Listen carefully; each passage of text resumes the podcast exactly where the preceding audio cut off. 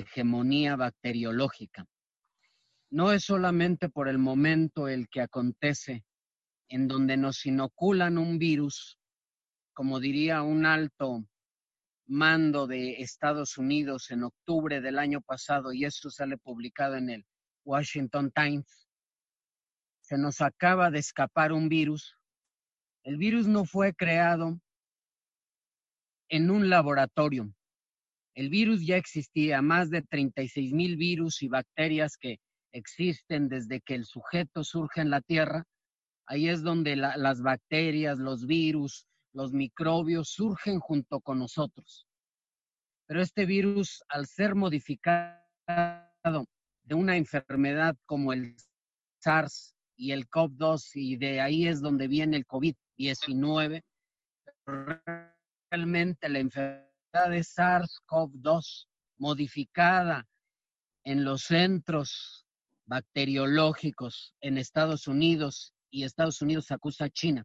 Pero realmente aquí el encierro es lo que ellos han querido hacer desde hace años, el control de una sociedad y no de toda, sino de una sociedad que protesta. ¿Y por qué protesta la sociedad? Tenemos que entrar en ese principio de conocer las causas de cada uno. No sé de dónde estén los compañeros.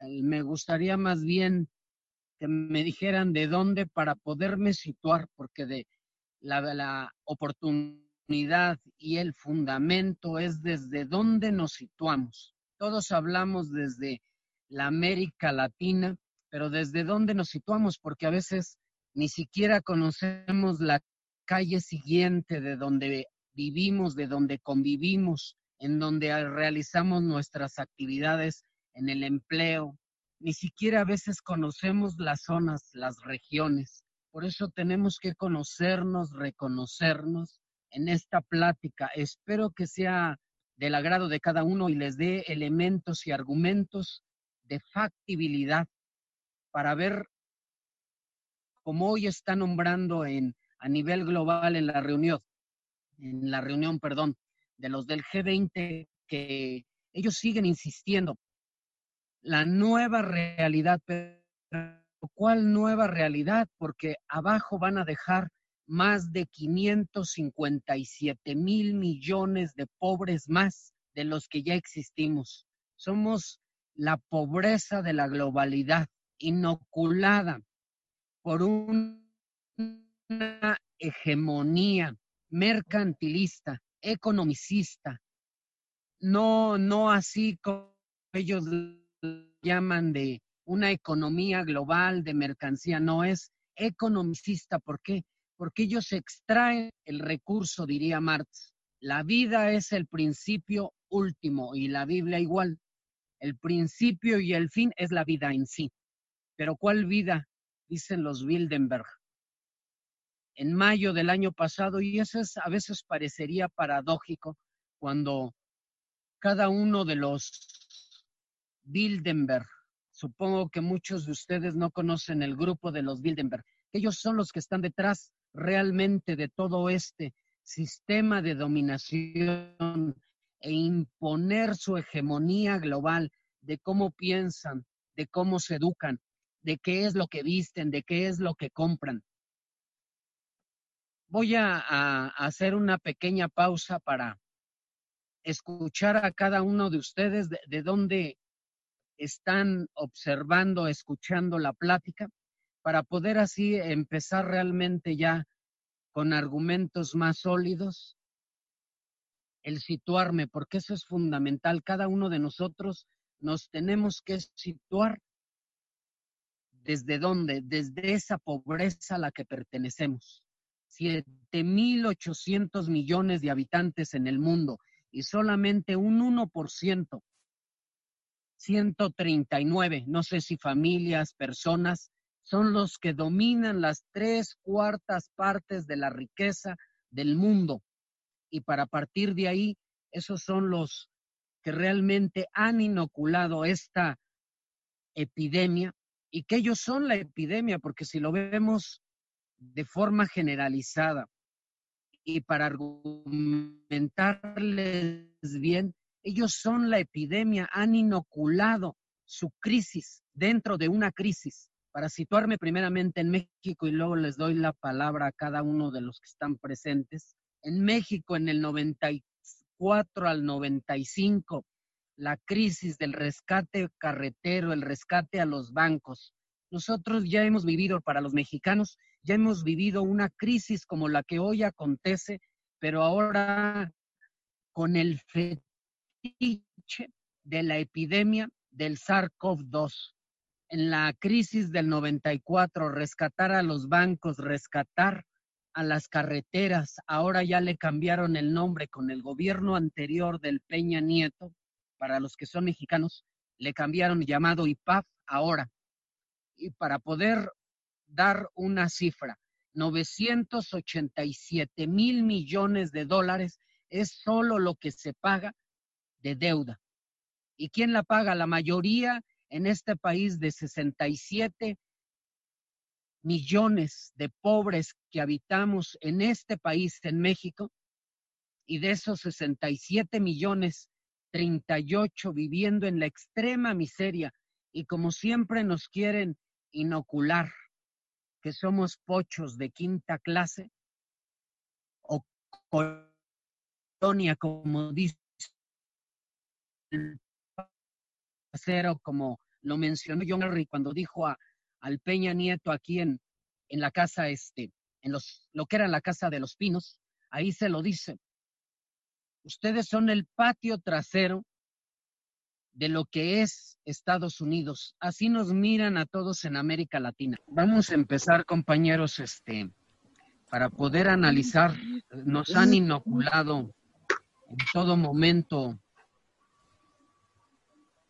los miles de muertos que está dejando este el SARS-CoV-2. El problema aquí es no es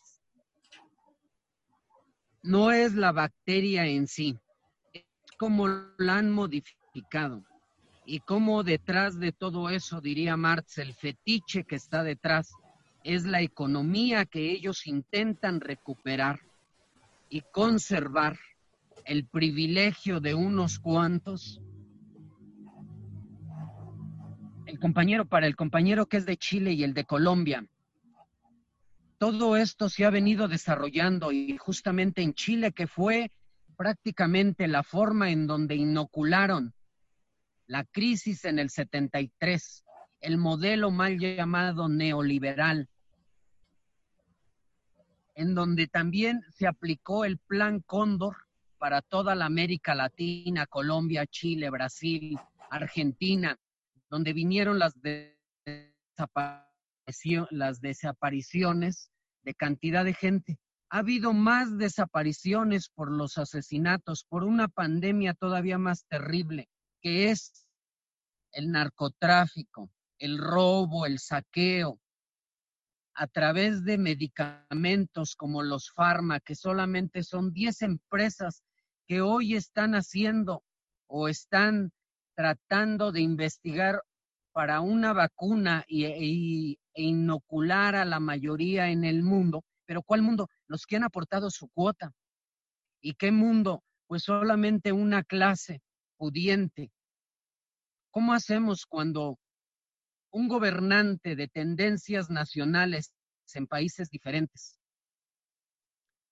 Este nuevo modelo al que tenemos que surgir, yo les haré una pregunta, ¿a qué modelo queremos surgir? porque en España han abierto nuevamente su cotidianidad, o para decirlo desde la filosofía, su, su ontología como realidad en lo cotidiano, porque la vida cotidiana esa es la ontología y cada uno, para los compañeros de Chiapas, un, un estado que no crece desde Vicente Fox ah, tiene un descrecimiento del menos 11% y que nunca les interesó a los gobiernos anteriores sacar de esa crisis a todos los estados del sur que están en menos 6%. Detrás de todo esto, de toda esta pandemia, realmente, compañeros, está la economía. Ellos quieren reactivar su economía. Voltaire dice,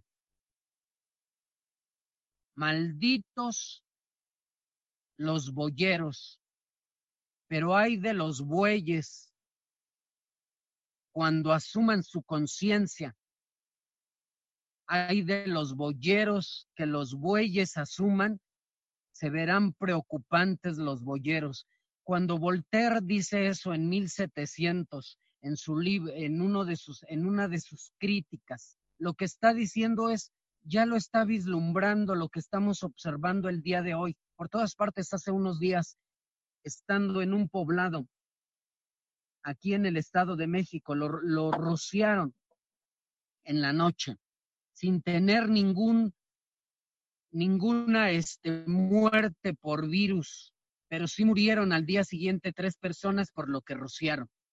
La OMS acaba de sacar un comunicado el día de anteayer en donde dice que es preocupante lo que se está rociando porque no sabemos qué tipos de enfermedades tenga la gente. Todo esto se articula, compañeros, y pensando en lo que dice Dussel, ¿cómo vamos a articular desde las esferas categoriales? Él dice hay tres, pero puede haber más cantidad de, de esferas categoriales para poder articular desde lo teológico, porque si nos damos cuenta, hasta Bergoglio ha quedado callado. ¿Por qué es tan, es tan complicado contrarrestar a ese yo no diría el 1%, yo diría 139 familias, para decirlo así, que dominan las tres cuartas partes de la riqueza. ¿Cómo vamos a lograr nosotros revertir esta crisis que ya la estamos viendo, no de ahora? Yo mencionaba la crisis del 95, del 94 y 95 en México.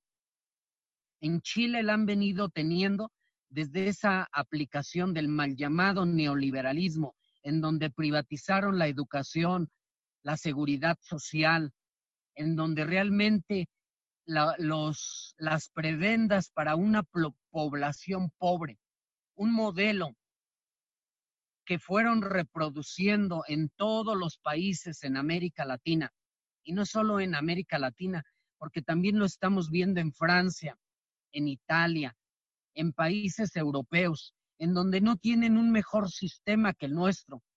El día de hoy nosotros en México estamos en el lugar 20 como sistema médico social.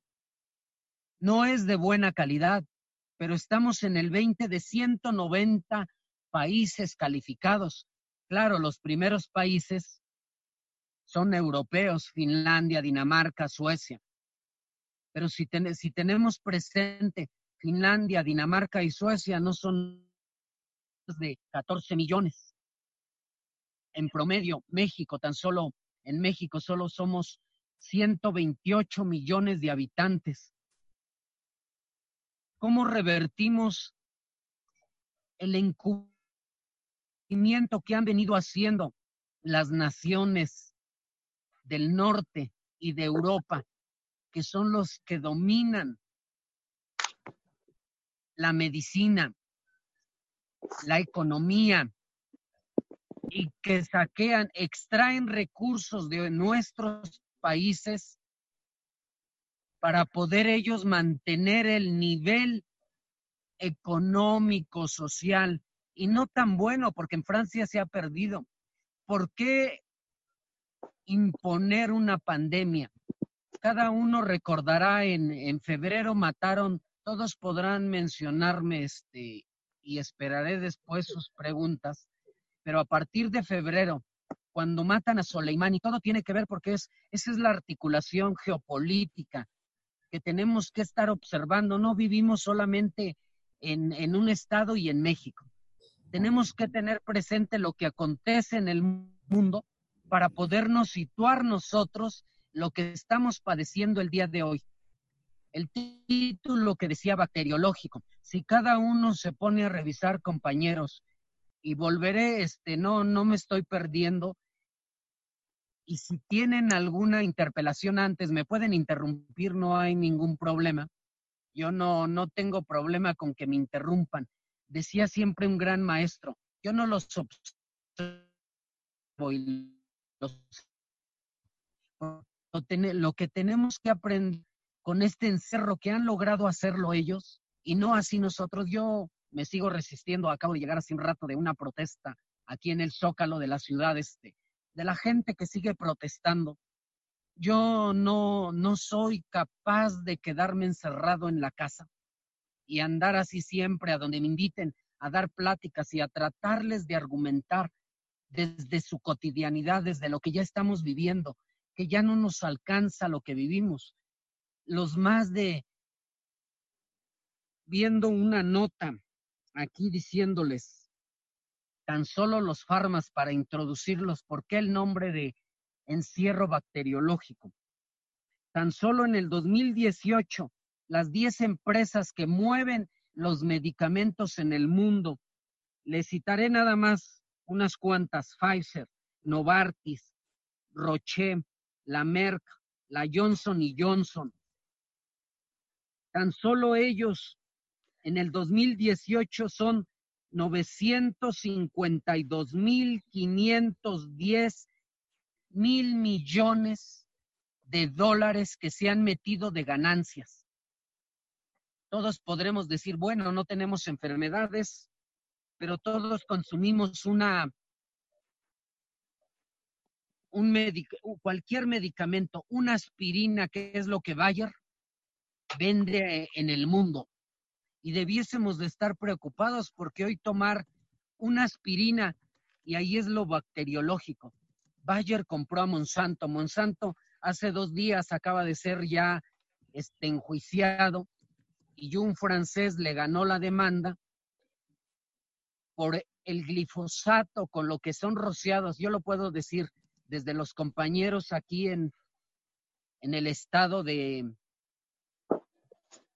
déjenme recordar, que son productores de frijol, maíz, calabaza, no así de trigo, en Tlaxcala, en donde mientras a los que le consumen el glifosato, a Monsanto, a ellos el gobierno les proporciona agua, y mientras a los compañeros que producen alimentos de primera necesidad para nuestro país, en todo México, y así también en varios países que consumen frijol, calabaza, maíz, no se les da. ¿Por qué? Porque son, em, son compañeros, los digo compañeros porque conozco a varias de las organizaciones, anduve mucho tiempo involucrado, compañeros, la filosofía que Dussel plantea por el compañero que decía, la filosofía es práctica, concreta, pero si no logramos realmente con la calle, lograr articularnos con la gente, entender la gente desde para no conocer y poderme situar. La alteridad es la persona en sí misma, esa persona que produce, que quizá ni siquiera fue a la escuela, pero gracias a muchas de esas personas, y espero el maestro Dussel no me, no me reclame después, pero en una conferencia, el maestro Dussel dice, yo tengo un principio ético porque mi abuela me lo ha enseñado. Mi abuela nunca asistió a la escuela, no sabía leer ni escribir pero tenía un principio ético. Su abuela vivía en Alemania. Para todas aquellas personas y compañeros que, que creen que Europa no tiene personas que no saben leer ni escribir, las tiene compañeros, pero claro, ellos siempre nos van a mostrar el fetiche, el fetiche que queremos mostrar de lo que nos quieren imponer. Aquí cito un libro, La educación como práctica de libertad, diría Paulo Freire. Esto es una forma de educarnos todos, porque tenemos que aprendernos a conocernos, a reconocernos desde las formas diferentes de cómo nosotros nos movemos en la cotidianidad. Varios compañeros quizás son, estudian diferentes áreas. Lo digo por varios compañeros que ahí que sí conozco personalmente. que se mueven en áreas de filosofía, de historia, de antropología, y para aquellos compañeros que desde su cotidianidad han articulado la filosofía, la teología. ¿Por qué? Porque ese es el núcleo mítico, cultural que tiene cada persona, aunque no haya ido a una universidad. Pero ese es el núcleo mítico, que diría Riquet, los núcleos míticos son actos racionales, concretos, que cada uno los vive, por ejemplo, para los compañeros de Chiapas, los tojolabales. El concepto de TIC, ese es hacia lo que tenemos que volver a salir, compañeros, a volver a conocernos y afirmar el pensamiento que nos fue encubierto. Tomo el argumento del encubrimiento de las siete conferencias que da el maestro Dussel en, el, en las conferencias que dio en Alemania en 1992, el encubrimiento del otro. Pero si solamente nosotros tomamos el libro, lo leemos y académicamente lo reproducimos y decimos, como muchos compañeros este, que tengo y me dicen, ¿para qué te esfuerzas tanto si la gente no logra aprender? Porque no hemos logrado aprender a entendernos a escucharnos, a conocernos, a reconocernos, porque es en este momento crítico en donde ellos nos han introducido. Compañeros, ¿cómo logramos salir? El concepto al que me refería es el TIC, el nosotros. Para los tojolabales allá en Chiapas, ellos pueden estar discutiendo y estar cruzadamente hablando todo mundo, decía el maestro Leckensdorf. Dice, yo solo entendía el tic, que es el concepto de nosotros. ¿Qué es el nosotros? Es conocernos, escucharnos, reconocernos. ¿Desde dónde? No desde el título que ostentemos, sino desde lo que somos, compañeros, la vida en sí, somos el principio último, dice la Biblia, para situarme en ella. Soy el principio, el alfa y la omega. Y para descontextualizarlo y aplicarlo a la política concreta, es la vida. El principio es la vida y en el fin es la vida. Ha muerto el sujeto.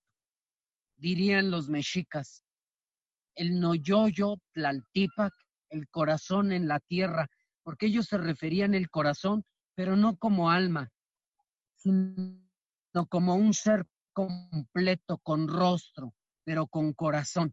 Ese es lo que también Heidegger habla, el ser ahí. Pero si nos damos cuenta, compañeros, cómo, cómo estoy tratando de articular desde lo que Heidegger piensa, el filósofo más importante, porque hay que decirlo, es el ontólogo más importante del siglo pasado, pero no por eso así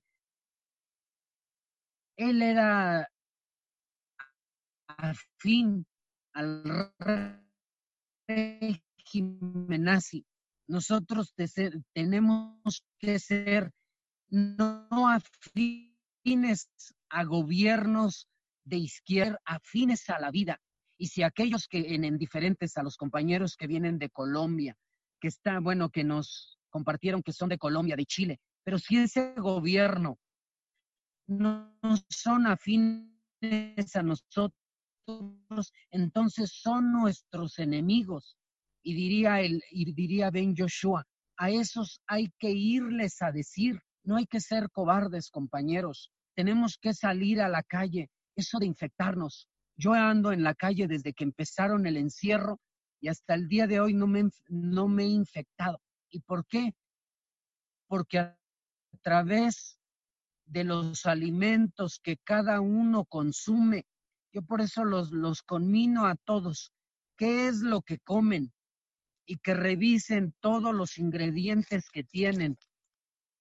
Que tienen, este, dicen, harina de trigo, almidón, almidón modificado, salsa de soya, proteínas vegetales, hidrolizantes, colorantes FC, F rojo, que son este tipo de que les estoy mencionando yo, es porque tengo varias, este, aquí cosas para mostrarles, porque es bacteriológico, porque nos están inoculando y nos están de cierta forma matando lentamente a través de todo lo que consumimos cada uno de nosotros, a través de químicos, de bacterias que ya le inoculan a la leche, al huevo, al pollo, a la carne para mantenerla.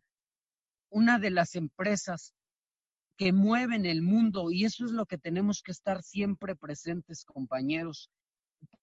¿Por qué consumimos? Esa es a la nueva, dice Russell en las 16 tesis de, de, de economía. Tenemos que ir hacia otra subjetividad y escuchando al maestro Juan José, lo recordaba en, en una clase que apenas empieza a dar, pero le recordaba ahora en octubre antes de que nos cerraran la, la UNAM. Y yo le preguntaba, entonces usted piensa que tenemos que ir hacia esa otra subjetividad y decía, sí, pero ¿cuál? Y aquí para situar un libro que eh, para el maestro Juan José es importante y ese tipo de libros son los que tienen que ser importantes. ¿Por qué? Porque nos tenemos que pensar ya no desde ese desde esa colonialidad epistemológica, dice Grossvogel. El epistemicidio que hicieron de conocimiento que nos borraron aquí a las culturas, los europeos no eran y ahora ya son y nosotros lo, lo seguimos afirmando, nos queremos afirmar como europeo. ¿Y desde dónde, compañeros? Todo esto tiene que, ver con lo que nos están mostrando, porque el sistema, el, el sistema de 139 sujetos que van a tener su reunión en unos días, porque ellos no están preocupados por el virus. Ellos están preocupados por recuperar su economía y ese es quizá paradójico, se reúnen en el mismo lugar donde Hitler se iba de día de campo, el veintitantos de este mes, porque ellos nunca sacan las listas de cuándo se reúnen, pero son en este mes cada año, se reúnen en Suiza, ya en los altos de Suiza, y el año pasado, en mayo del año pasado, decía Guggenheim. Voy a decir el nombre porque ya se murió y para situarme desde lo que dice el profeta. Alégrense porque un ser maldito ha muerto. Yo, compañeros, quizá abre muy fuerte y me acusen a veces, varios compañeros me acusan de que soy muy intolerante. Pero así dice el profeta, ve y diles lo que yo te mande, ellos te harán la guerra, pero no te vencerán compañeros, hoy más que nunca tenemos que ser participantes, no solamente compañeros de escuchando, sino nos tenemos que volver activos, militantes, dependiendo del país, pero no es ficción, compañeros. Todos son asiduos a ver series y cosas de esas, sobre todo estadounidenses porque es lo que nos han, es la forma de dominar. El virus existe como tal. No fue creado en un laboratorio. Fue modificado en un laboratorio. Por eso yo mencionaba, son dos enfermedades, el SARS y el COV. El coronavirus ya existía. Es algo semejante a una gripa que al compañero le puede dar eh, no, me lo vaya a tomar a mal este que le va a dar coronavirus, pero es semejante a una, a una gripa que le da en cualquier momento en este año o, en año diferente. Bueno, esa gripa es semejante al coronavirus, pero cuando fue modificado en un laboratorio y que Estados Unidos tiene uno de los más importantes y que muchos de los investigadores, esa pregunta yo se la hacía a unos en un seminario de ciencia y tecnología aquí en el ESNI, que tenemos el Centro de Investigaciones del ESNI, que según son las mentes más lúcidas, le hacía justamente esa pregunta. ¿Para qué tener tantos investigadores del ESNI si no resuelven problemas concretos que la vida está llevando más bien, la realidad ha sido llevada a la ficción. Ahí hay una serie por ahí que se llama Pandemia, de, de 1973.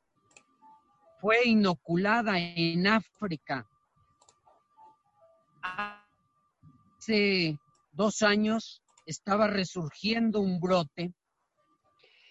No es una ficción, lo que tú me dices algo literal, ficticio. No, están llevando la realidad a la ficción. ¿Y para qué, compañeros? Para la economía, para ellos seguir obteniendo recurso económico. Porque ellos, ellos lo que siempre van a decir, ellos nunca van a perder su economía. Ellos realmente lo que quieren es recuperar su economía. Y ahí está la quiebra de Lehman Brothers. ¿A quién están haciendo pagar? Por eso le decía, este, me parece que el compañero Fernando es mexicano. Bueno, ahí está de ejemplo los 980 mil, para no errar, 980 mil millones de dólares que se pagan solo de intereses por el rescate carretero, el rescate a los bancos aquí en nuestro país en el 94 y el 95, y que no hemos podido salir de esa crisis, es la misma que fue la crisis de Lehman Brothers, la de Lehman Brothers del 2008 al 2009, y no han podido salir de esa crisis. Es una crisis dentro de la crisis, pero como no han podido, cuando me refería a Soleimani, asesinaron a un gran líder, lo digo porque, bueno, me pongo a este, pertenezco a varios grupos compañeros para que me conozcan un poco más. pertenezco a varias asociaciones defensoras de derechos humanos. Una de ellas es importante, esa está vetada en Estados Unidos y en, en México. No sé si así en Colombia o en Chile, que se llama ATAC, es una una organización francesa desde el 2004. Aquí no se mueve mucho, pero en, sobre todo en países de Medio Oriente es donde ahora jamás, porque pues no hay tanto control, porque realmente trabajan en derechos humanos en defensa, pero no solo en, en defensa de derechos humanos. Aquí, compañeros, nos están violentando el derecho a todos, por eso volvería a decir, la realidad la han llevado a la ficción, pero si nosotros partimos de ese colonialismo de conocimiento, pues claro que es una ficción lo que estoy diciendo, porque esa es la forma de que nos han enseñado a todos nosotros desde la primaria, desde la secundaria, la preparatoria, la universidad. Es la forma de ir dominando, ir imponiendo un modelo educativo, económico. Ya la mayoría no acordamos, ya no nos acordamos la economía equivalencial, que es una de las propuestas que Dussel plantea en sus 16 tesis de economía. Por eso estoy dando los libros, este, citando a los libros, y sobre todo en Chiapas, para los compañeros que son de Chiapas, un descrecimiento que lo han venido a meter desde hace 18 años hasta que llega este nuevo presidente, intenta recuperar, como dice él, no es una frase de él, por el bien de todos, primero los pobres. La frase viene de los conceptos teológicos, dar de beber, dar de comer, eso lo dice Mateo 25, dar de beber, dar de comer, ir a visitar al que está en la cárcel, al que está en el hospital. Ese es el principio fundamental de nosotros como personas con el otro, esa es la alteridad. Aquí no estoy diciendo, ah, como el compañero, porque eso es lo que hacen en las universidades, compañeros. Eres doctor. Si no eres doctor, te segregan. Ah, no, ¿qué nos vas a venir a enseñar? Ese es el núcleo ético mítico de los que tenemos que empezar a pensarnos el día que volvamos a salir. Yo sigo andando en la calle, la verdad no me quedo encerrado y nunca me he quedado encerrado. Es la forma, compañeros, de cómo ir articulando. Paulo Freire, en su libro de la educación como práctica de libertad, lo que estoy intentando hacer es justamente que cada uno asuma su conciencia ética, crítica. Ahora esos críticos que se la pasan, no voy a dar nombres porque luego me acusan de que, de que menciono, yo soy muy certero, como dice mi maestro Jalife, hay que nombrar a la fauna. Bueno, hay tantos y todos hemos visto pláticas, conferencias, cursos, seminarios. Yo mismo estoy en un curso de el Banco Interamericano de Desarrollo y todos los que están ahí, justamente todos dicen la nueva realidad. ¿Cuál es la nueva realidad? Le preguntaba una de las compañeras ahí. Para ti, ¿cuál es la nueva realidad a la que tenemos que salir? Ella es de Colombia. Bueno, para mí la nueva realidad, te los, se lo estoy diciendo literal. Para mí la nueva realidad es que pues esas gentes que no tienen ahora y que se están quedando sin empleo, fíjense lo que dicen, ¿eh? se están quedando sin empleo, pues no es asunto de cada uno de nosotros. Yo estoy eh, eh, en mi área de investigación, en áreas de economía.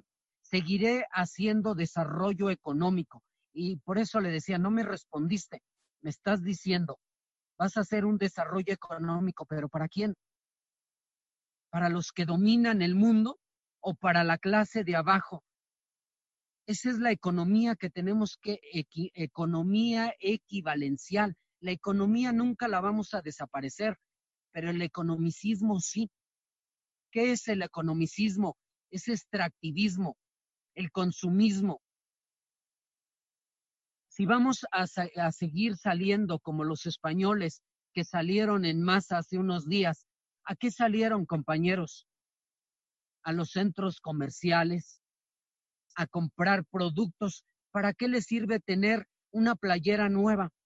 ¿Para qué les sirve comprar un celular nuevo, a lo mejor así como todos los compañeros que quieren tener el iPhone de última generación. Esta compañera nunca me respondió y me dijo, es que tú eres muy intolerante y no me permites desarrollar todo el proceso económico. Le digo, mira, te voy a hacer una pregunta más concreta. ¿Qué es el valor? Bueno, el valor dependiendo del producto, dependiendo de la forma, dependiendo de los objetos, le digo, no, ¿qué es el valor? Porque Marx lo explicita muy bien. No, no, no, no, no, dice, tú me quieres llevar por otra parte. Le digo, no, compañera, dime qué es el valor. No me supo responder, se la pasó discerniendo hasta que unos compañeros le dijeron, bueno, ¿qué es a lo que quieres llegar tú y desde qué área? Este, ¿Cuál es tu línea de investigación? ¿Qué doctorado tienes? ¿En qué universidad? Es la forma de desacreditarnos, compañeros, cuando no estamos de acuerdo con ellos. Aquí me voy a situar en un compañero para, en la pregunta que hizo el compañero, este, si me recuerdan el nombre, me parece que fue Francisco Antonio. Miguel Calderón. A Miguel Calderón. Decías que quizá lo que yo estoy haciendo es una ficción. Bueno, se me fue a veces este, por la interrupción. Hay ya este, se me olvida este, por tratar de responderles, compañeros, situarme nuevamente. Si van a salir a ese consumismo mercantilista, ese es el mercantilismo, esa no es la economía. La compañera nunca me supo responder, ni los otros tampoco. Y yo le mencionaba, así de simple, el valor es la vida porque tú estás en una pantalla. ¿Cuántas personas estuvieron involucradas?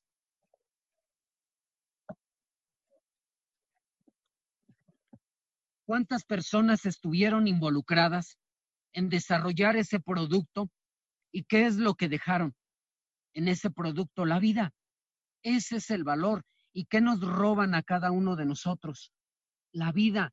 ¿A través de qué formas? Hoy mucha gente este, platicaba en la mañana con un compañero este, que está en, trabaja para el gobierno del distrito, respondiendo denuncias de violencia intrafamiliar y dice, le, me decía, la última eh, sí fue muy preocupante porque dice, es una familia de, fíjense compañeros, de 14 personas que viven en no más de 60 metros cuadrados. Ese es el ejemplo y no es ficción. Eso es lo que el sistema nos quería encerrar. Ahí están 14 personas dentro de 60 metros cuadrados y la mujer decía, me ha golpeado, me ha insultado, porque no le doy lo que él quiere.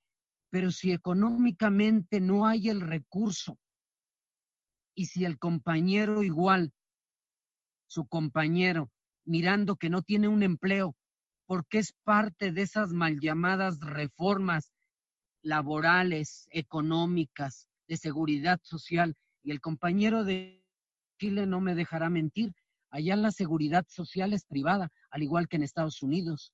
La educación es privada. Mismo Mon Laferte en una entrevista hace unos meses decía, yo solo pude llegar hasta el tercer año de primaria porque toda la educación es privada. Bueno, aquí podemos llegar el día de hoy hasta la universidad, ya los que no llegan es porque realmente su nivel educativo, más bien su nivel económico, les ha sido saqueada toda su vida, que ya no tienen para solventar ni un lápiz, ni un cuaderno, porque esa es la realidad de nuestros países en América.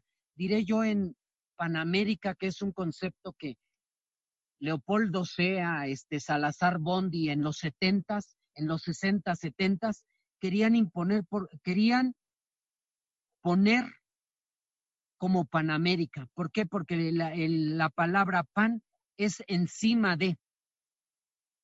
Si nosotros nos mostramos como la América, dice Dussel, la América grande, la patria grande. Bueno, entonces nos tenemos que empezar a afirmar como latinoamericanos. Para, en lo más concreto, compañeros, ahí si, si me preguntan, ¿qué encierro? Si es bacteriológico, compañeros, porque todas las empresas que hoy dominan en el mercado, que nos dominan en el mercado y que nosotros les consumimos la culpa no es de ellos. Ellos solamente muestran el fetiche y no lo imponen. Y ya cada una de las personas que lo consuma, mencionaba yo, si es bacteriológico, compañeros, porque si Monsanto fue una de las empresas que desarrolló el napal, fue la guerra que le hicieron a Vietnam y todo el napal que fue diseminado en Vietnam, en la guerra contra de Estados Unidos le hizo a Vietnam, fue Monsanto la que inoculó un modelo bacteriológico. ¿Cuánta gente no murió por, e, por ese método químico bacteriológico? Es una, ahora, es preocupante que Bayer haya comprado Monsanto. ¿Qué tipo de medicamentos va a desarrollar y que nosotros le vamos a consumir? Ellos ni siquiera están ocupados ni preocupados en desarrollar un medicamento para este virus COP2, como le dicen en Palestina. Así le dicen ya nada más COP2. Es preocupante todo eso, compañeros, porque la guerra que vienen haciendo, diría Carlos Facio, las guerras de cuarta generación, bueno, ya ni, ni siquiera hay que decir qué tipo de guerras son, de cuarta, de quinta. Lo que ellos quieren hacer es asesinar a la gente. ¿Para qué? Para recuperar su economía. Eso lo dijo Guggenheim el año pasado. Tenemos que recuperar nuestra economía a costa de lo que sea, como sea, y que muera quien sea. Él tiene un, saca un documento en el, en el New Yorker y en el Washington Post en el, en el 59 y para utilizar también al maestro Juan José Bautista, ¿desde dónde nos vamos a situar? ¿Qué significa pensarnos desde América Latina o desde Panamérica, diría yo? ¿Qué es lo que vamos a seguir haciendo, compañeros, si vamos a reproducir el modelo economicista, extractivista? Mencionaba yo, en España salen a comprar a los mercados y para hacer la analogía con lo que Dussel dice que cuando cae el muro de Berlín, los de la Alemania Oriental salen a comprar plátanos en la Alemania Occidental porque no habían comido plátanos y empiezan a consumir, a tener un proceso de consumo. Hay un filósofo, este, de un libro que tiene interesante, se llama El capital somos nosotros. En el momento en que cada uno asuma su conciencia ética y de consumo, ¿para qué es lo que ahora vamos a consumir? Lo útil, lo necesario. Pero si vamos a salir después del encierro, a ir a consumirle a las cafeteras, olvido el nombre si alguien me lo recuerda, como no, yo no consumo tanto en esas cafeterías. Me recuerdan las cafeterías que son las que se están llevando de Chiapas, Chiapas, Colombia. Le saquean el café a los cafetaleros en Colombia para esa cafetería muy famosa que viene de Estados Unidos y que le pertenece a uno de los grupos de los Bildenberg. Si me recuerda algún compañero este, el nombre de la empresa. Starbucks. Ah, exactamente.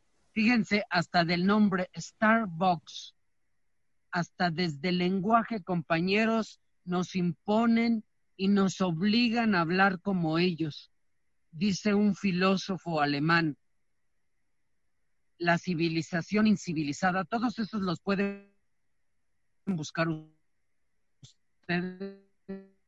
Yo solamente doy las desde América Latina. Ustedes los pueden leer y pueden buscar los compañeros. No sé si me he ido muy...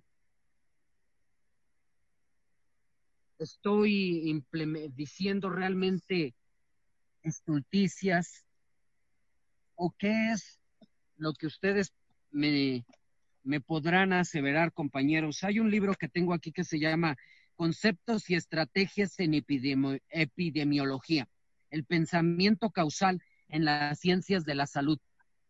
Aquí en una de las partes este, centrales mencionan, ya los egipcios encontraron formas y modelos de inocular a la gente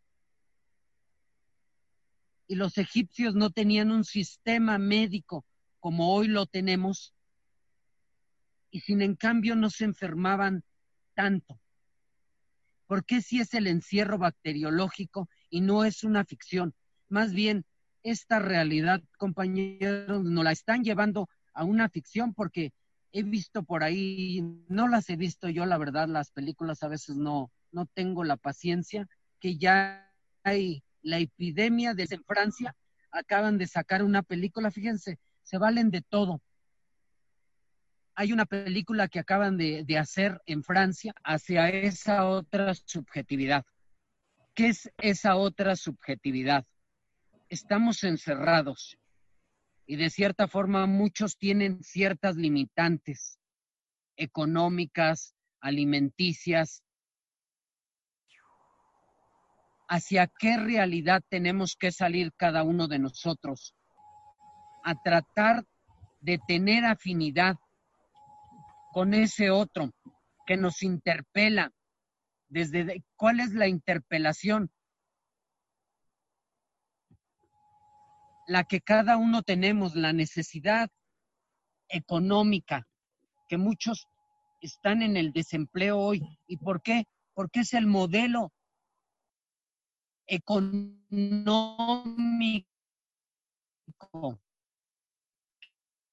que nos impuso contratarnos a todos los que están, los que están así subcontratados.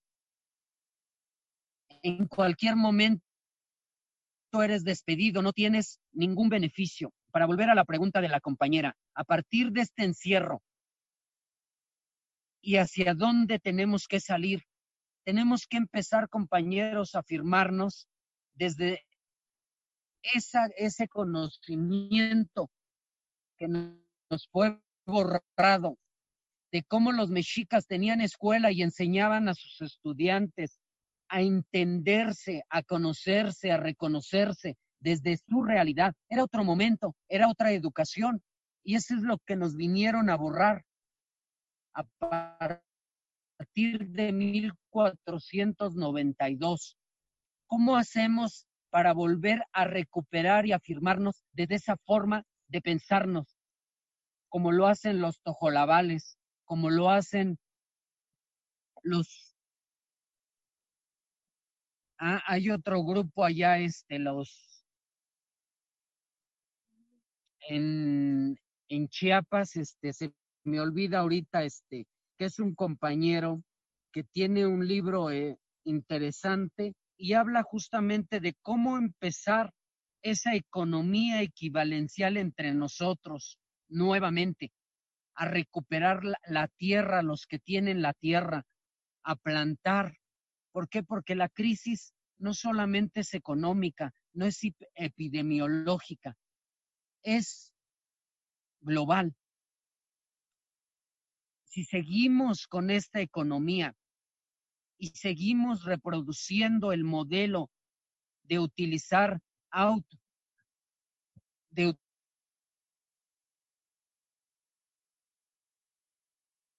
utilizar autos, pues vamos a seguir reproduciendo esa economía que ellos nos han impuesto. Para la compañera, que me parece que ya está grande, tenemos que ir a, a preguntarnos, es lo que de repente hago yo con compañeros este, en la calle, con la gente.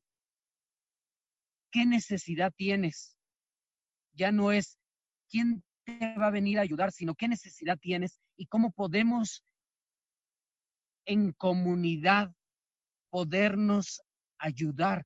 Esa es la otra, hacia la otra realidad a la que tenemos que salir. Duce le preguntaba en una plática a este, al que fue vicepresidente en Bolivia. Bueno, tampoco supo responder hacia qué, hacia qué economía o hacia qué vida tenemos que salir. No tengo la respuesta concreta, compañeros, pero de que nos tenemos que afirmar desde esa otra realidad que ya estaba antes de la llegada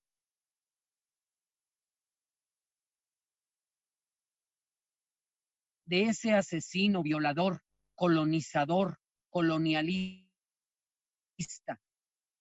Porque ellos no vinieron a enseñar nada, compadre. Si pensamos desde esa epidemiología, ¿acaso no cuando llegaron los españoles por viruela, por sarampión, en la última cifra que da la ONU dice, murieron más de 35 millones de habitantes que vivían en lo que hoy es América Latina. Murieron más que con este virus.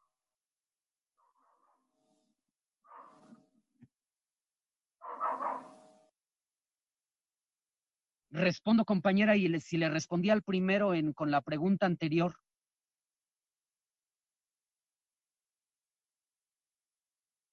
Mencionaré otra cosa. El tiempo ahora, dice Benjamín, y es el que nos acontece, el tiempo del peligro, compañeros.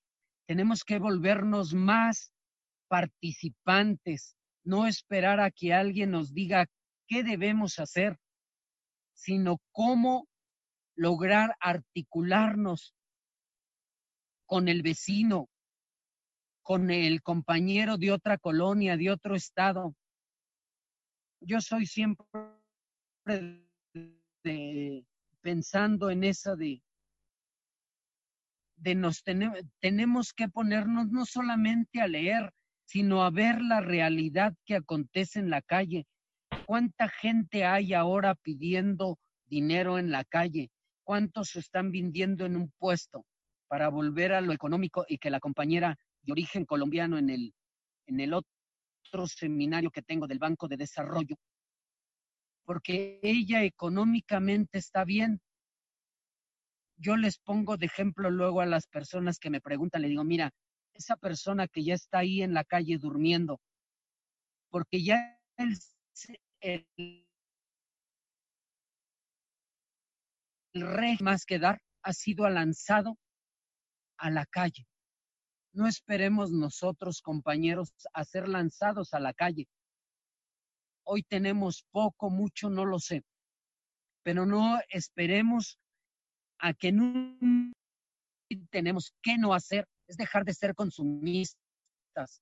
Las empresas que están detrás de todo esto,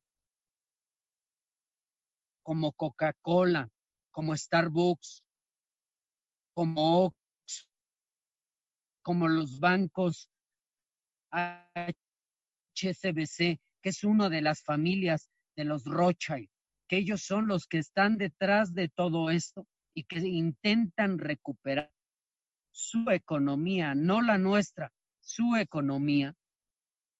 Compañeros, muchos, a lo mejor yo porque ya estoy anciano y la generación siguiente tiene que volverse más militante. Ayer platicando con un compañero que me parece que está escuchando, Walter Benjamin no se la pasaba sentado pensando qué hacer. Él se involucraba, fue un gran militante. Y de él, de él es la frase del tiempo ahora. Es porque es el tiempo del peligro. Hoy es este virus. En el 2009 se nos olvida, compañeros, si no tenemos memoria histórica. Se nos olvida todo lo que nos hace el régimen. Nos olvida lo que nos hace el régimen. En el 2009 fue el H1N1. En el 98, ¿qué tipo de enfermedades fueron? Fue el SARS justamente y en el 2004, en el, entre el 2002 2004, el SARS que ya había sido modificado si no tenemos la historia, la pedagogía, la política, por eso yo, yo situé solamente la filosofía como, como una herramienta, porque la filosofía es el fundamento primero de todas las, áreas, las edades diferentes, por el contexto territorial en el que nos encontramos cada uno. No seamos capaces de asumir nuestra realidad crítica, catastrófica, porque no solo es epidemiológica, este modelo que tratan de imponer nuevamente. La globalidad es el cambio climático, es una biotecnología que está siendo utilizada, modificada. ¿Por quién? Por ese economicismo extractivista, un modelo que a pesar de que ya está acabado, se está reconstruyendo, así como decía Fernando.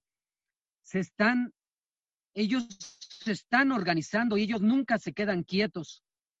Yo no me considero ni de izquierda ni de derecha, me considero una persona concreta, realista, crítica.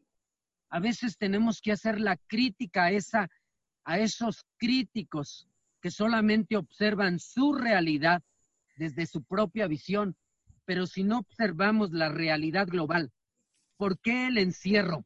¿Por qué hicieron este encierro y por qué dominaron? Lo voy a decir con una frase de un presidente mediocre que tuvimos aquí. Así dijo el sistema mundial. En una mano tiene el plomo y el virus y en la otra mano tiene que tiene que sigas existiendo como país. Es por eso que a muchos presidentes los dominaron, los asesinaron a cerrar sus países. El único país que no cerró y no tiene los miles de muertos que tiene Estados Unidos es Suecia. Suecia sigue funcionando. Claro, solo son 14 millones de habitantes lo que tiene. Sigue funcionando desde marzo hasta el día de hoy. Abiertamente siguen yendo a la escuela, siguen teniendo su vida cotidiana. ¿Acaso es un país fuera de nuestra órbita? ¿Y por qué a nosotros sí lograron encerrarnos? Bueno, a los que se quedaron encerrados, yo no me quedé encerrado, pero ¿por qué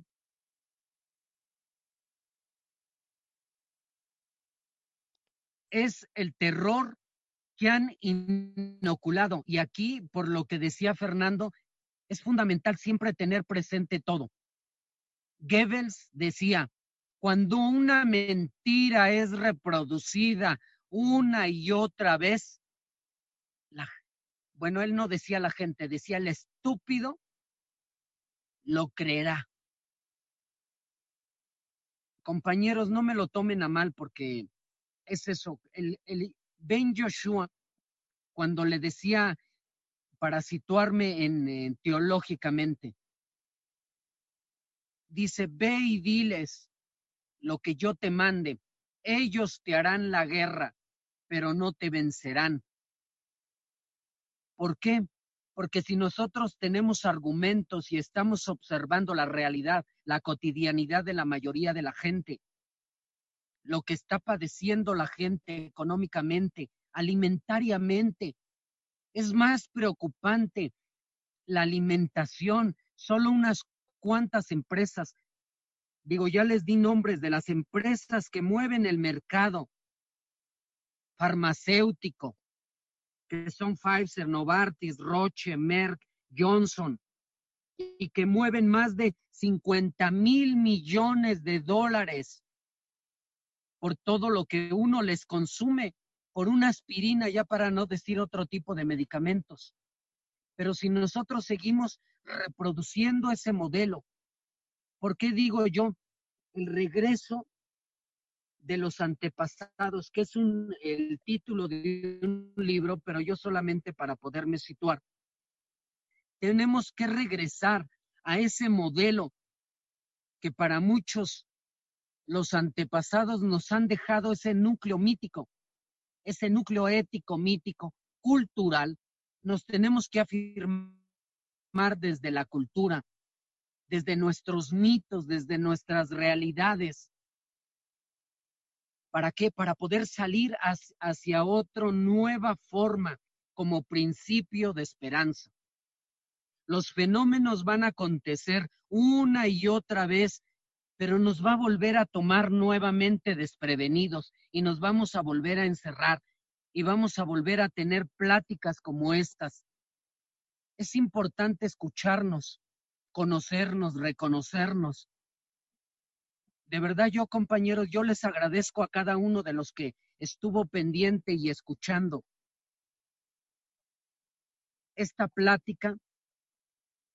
De ver, es importante conocernos que después de esto haya a lo mejor una oportunidad de conocernos personalmente.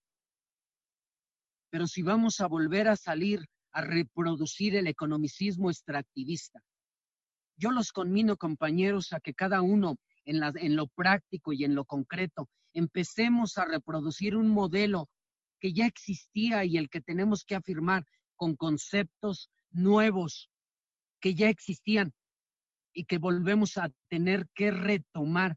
Eso es parte de la filosofía de la liberación, es parte de los núcleos culturales de comunidades originarias en Chiapas, los mayas, que es los mayas que se difieren de diferentes grupos, Chotziles, Etzales, allá en el norte del país, los rarámuris, que se están pensando, nadie piensa en esos grupos, cada uno nos pensamos lo que uno vive, lo que uno acontece, pero nunca nos pensamos desde esa alteridad, desde lo que el otro está aconteciendo, desde los que hoy viven en la calle, los que no tienen para comer.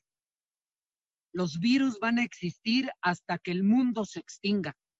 Las bacterias van a seguirlas inoculando de una y de otra forma. Lo han hecho muy bien a través de sus productos. Mencionaré dos y pueden buscarlo en internet. A la Karen Hill, que es la que mueve, prácticamente es la que quiere dominar el mercado alimenticio. ¿Para qué? Como ya no les funcionó el, el virus del SARS-CoV-2, ahora es a través de te quito el alimento y muérete. Es el agua también. Los problemas futuros son del agua los que vienen. En Colombia hay grandes problemas del agua. En Chile igual.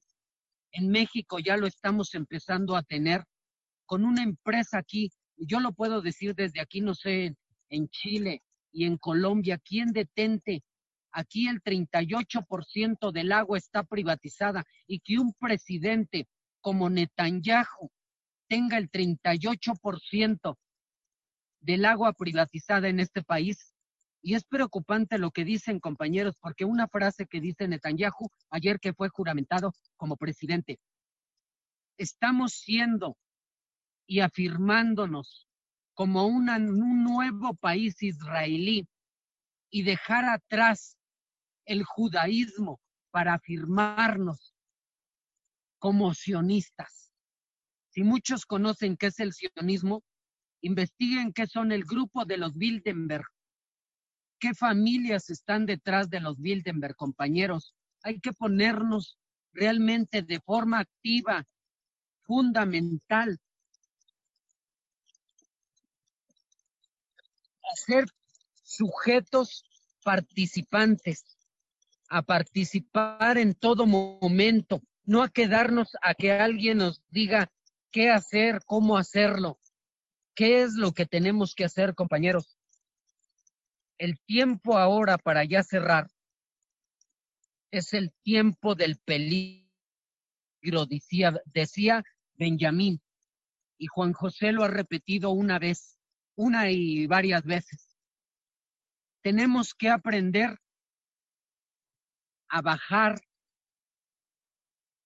y a, descender y ascender, porque las realidades es mucho más compleja de cómo la estamos observando. El cambio climático es parte de la catástrofe, también es más preocupante que el virus. ¿Qué vamos a hacer cada uno de nosotros? Lenin, ¿qué hacer? Pero ya no es qué hacer, es cómo lo vamos a hacer. ¿Qué vamos a reproducir cada uno de nosotros como sujetos participantes? Hasta ahí dejo la, la el cierre, compañeros. Eh, ¿Me escuchan? Claro que sí, gracias, David Sitsto. Eh, te agradezco y les agradezco a todos los que nos escuchan a nombre de todos los integrantes del colectivo Enrique Dussel de la OACM. Y, y, bueno, tu reflexión es muy atinada al momento. También nos disculpamos por las fallas técnicas, pero en esta realidad debemos hacer lo que se pueda con lo que tengamos. Entonces, les mando un fuerte abrazo a todos, a todas. Agradezco, Sixto, por haber estado aquí con nosotros y abro el micrófono para los que tengan alguna pregunta, algún comentario, para los que quieran eh, decir algo. Y pues muchas gracias, otra vez, infinitas gracias a todos por estar en medio de esta pandemia, regalándonos un minuto de su tiempo, compañeras y compañeros.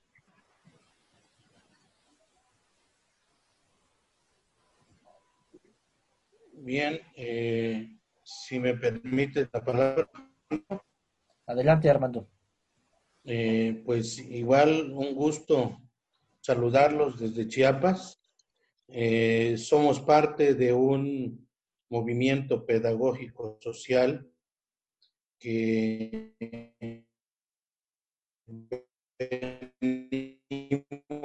estamos trabajando desde la educación, somos yendo una, una comunidad eh, que permita comprender la educación como un proyecto de transformación social.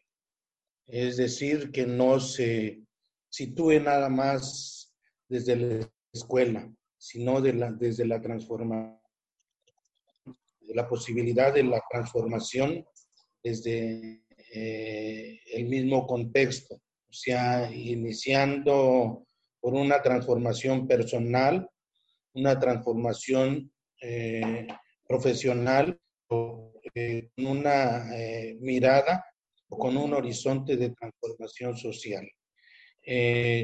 nosotros desarrollamos una experiencia durante aproximadamente cinco años en Chiapas.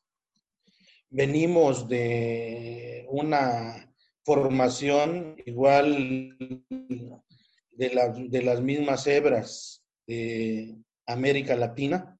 Tuvimos la oportunidad de ser alumnos de Hugo Semmelman eh, y trabajamos nosotros un proyecto desde adentro, desde de la institución, pero de una manera, es decir, logramos colarnos en un intersticio que la institución nos permitió para generar todo un proceso de transformación eh, en una propuesta metodológica de formación que tiene su fundamento desde el presente, de la epistemología del presente potencial y la didáctica no parametral. La epistemología del presente potencial de Hugo Semmelman y la didáctica no parametral de Stella Guitar. Entonces, desde allí nosotros trabajamos la experiencia en México eh, el sentido de, la intención formativa de, estas trayectorias de formación era la transformación de las subjetividades, porque precisamente nos han eh, formado en un pensamiento único, nos han arrebatado la posibilidad de pensar y de educar sobre la vida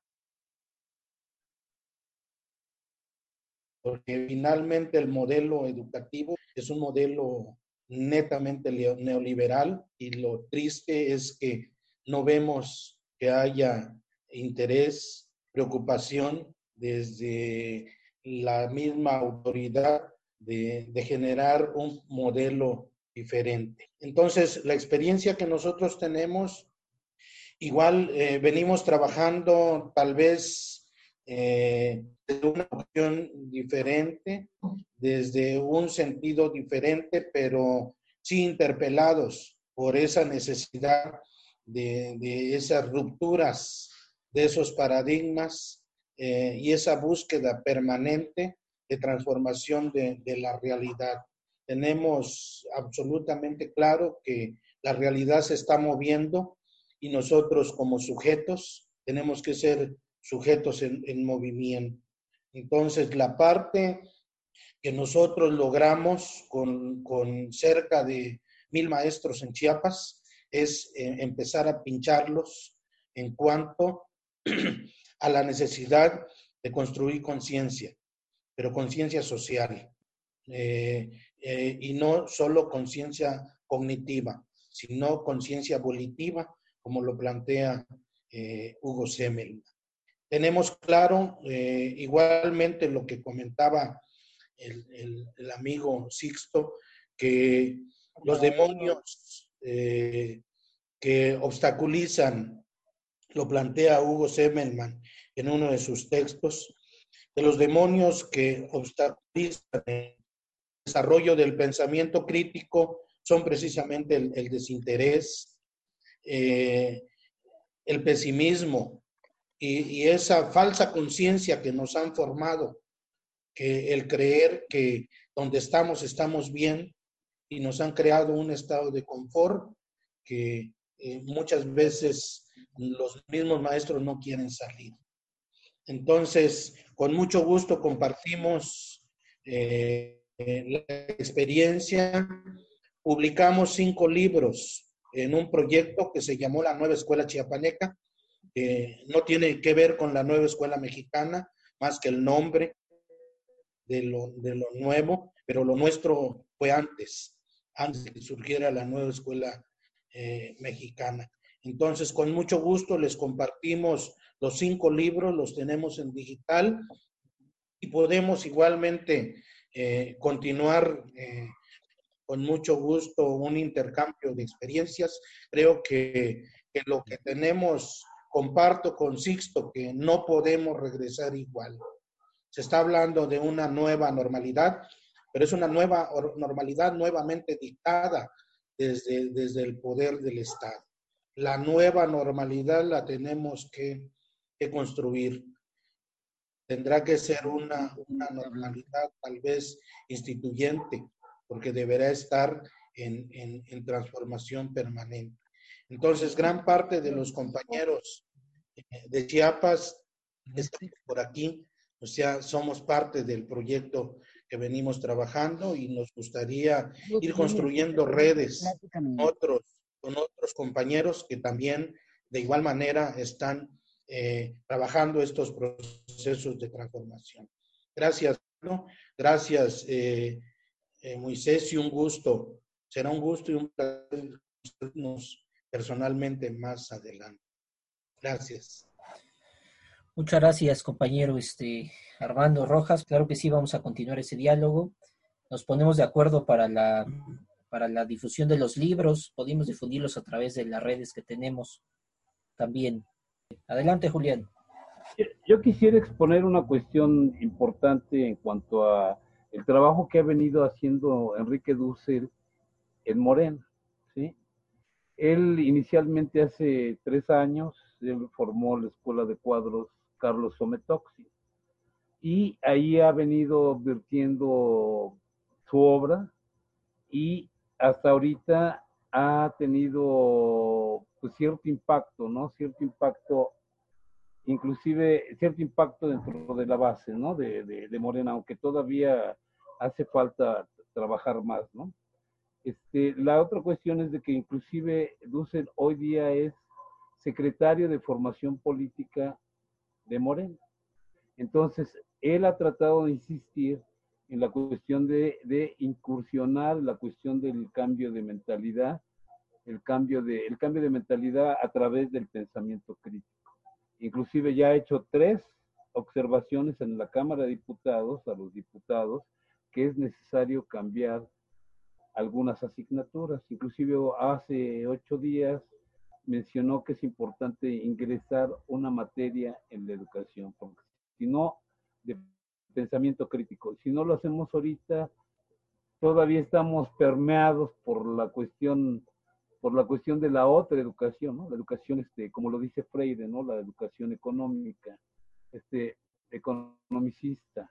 Y la cuestión es cómo brincar a la otra educación. Entonces, aquí lo importante que yo quisiera mencionar en ese sentido hemos tratado a partir, en los círculos de estudio que estamos haciendo en Morena, se está haciendo en Morena y hay sesiones cada semana, tratar, el, el, primer planteamiento que estamos haciendo nosotros, cómo poder trabajar sobre la cuestión de Freire y empezarlo a llevar a los barrios, o sea, a la práctica, ¿no? Llegar a la práctica y este, en este sentido vamos, pues más o menos ahí vamos y hemos insistido en eso de que tiene que ser la educación popular, la educación popular la que nos lleve por mediante la cuestión del pensamiento crítico y este, la educación popular llevarnos a ir saneando estas mentalidades que como mencionaba ahorita el ponente, este, nos tienen fetichizados, ¿no?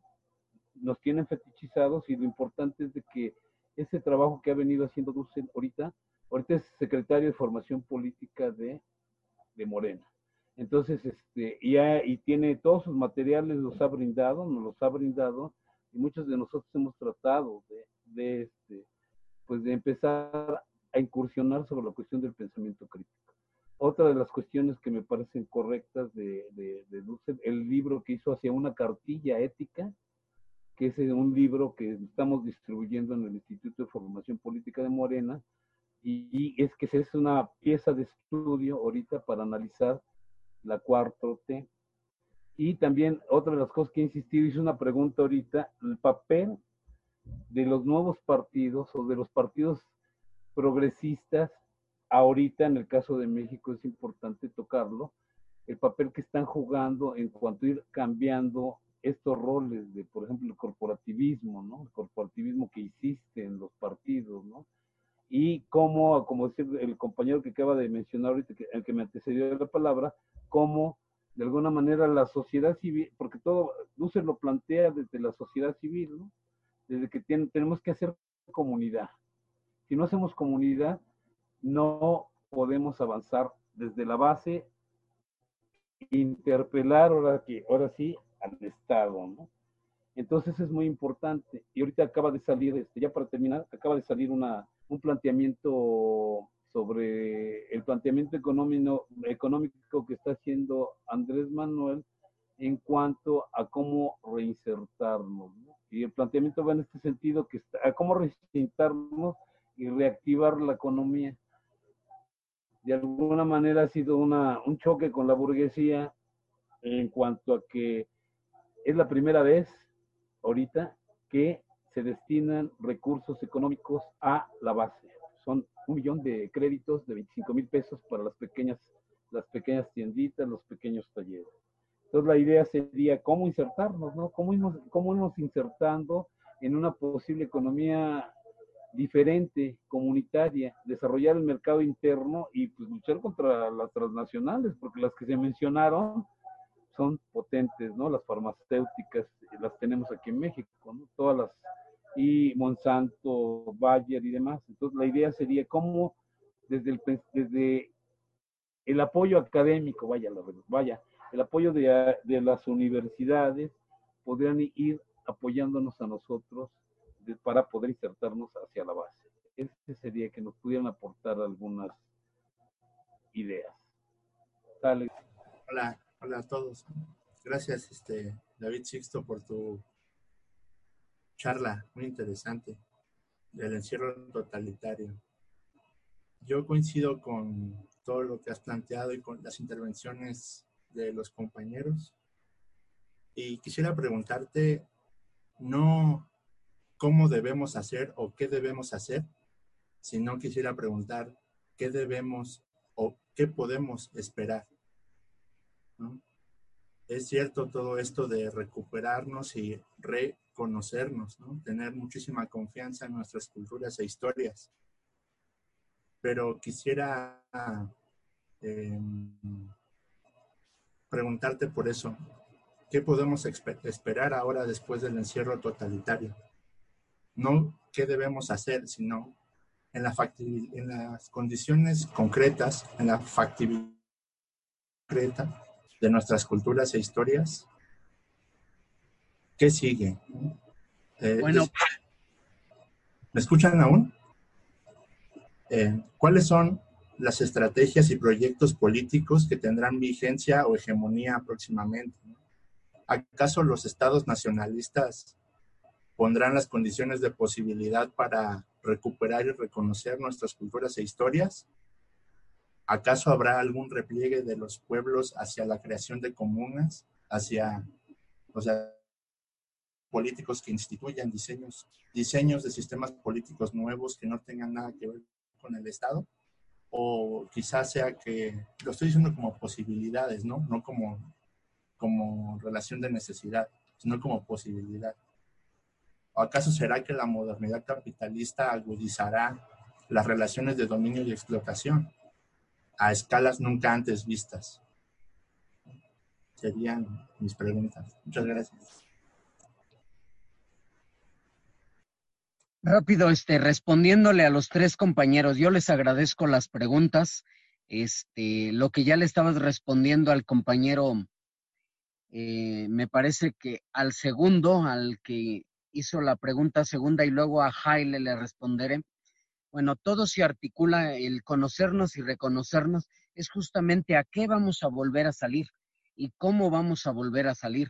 Por lo que ahorita tú estabas planteando, Fernando, este, es la ecología ya no nos da para más, este mundo ya no nos da para más. Y hace rato, hace un rato situaba, citaba a Benjamín, hay que meterle un freno a la locomotora que se nos viene encima. Él lo decía en 1923, estamos prácticamente a 100 años de lo que él ya discernía y vislumbraba por la catástrofe ecológica que hoy tenemos. ¿Qué es a lo que vamos realmente en el hacer? Ya no en el esperar que alguien me diga, sino en el hacer. Esta forma de reproducción que tenemos que volver a empezar. Y empezar no es